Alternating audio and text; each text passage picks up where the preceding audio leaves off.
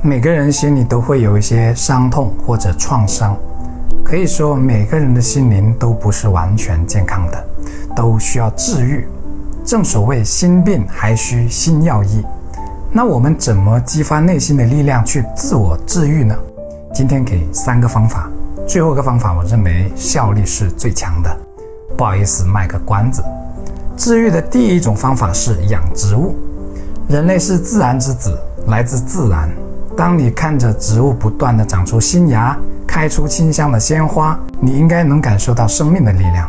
从而内观到自己这个生命，其实也有这样的力量。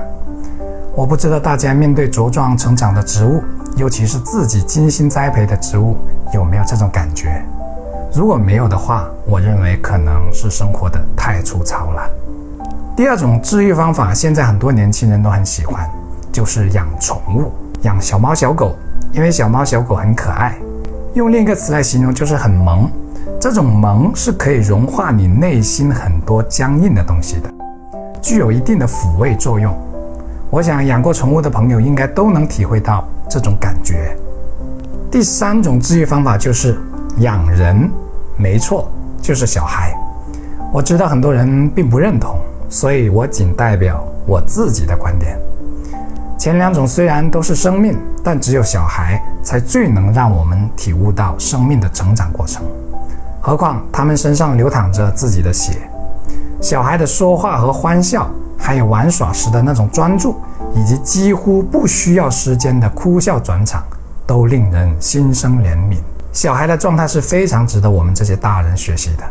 最值得我们学习的是他们呢活在当下、不念过去、不畏将来的专注和自然而然。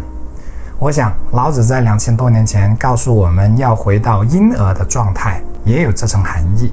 就是说，我们大人因为生活压力而过于追逐外在的东西，缺少了小孩的淳朴和真实，缺少了童心和活力，导致越活越无趣。你认为呢？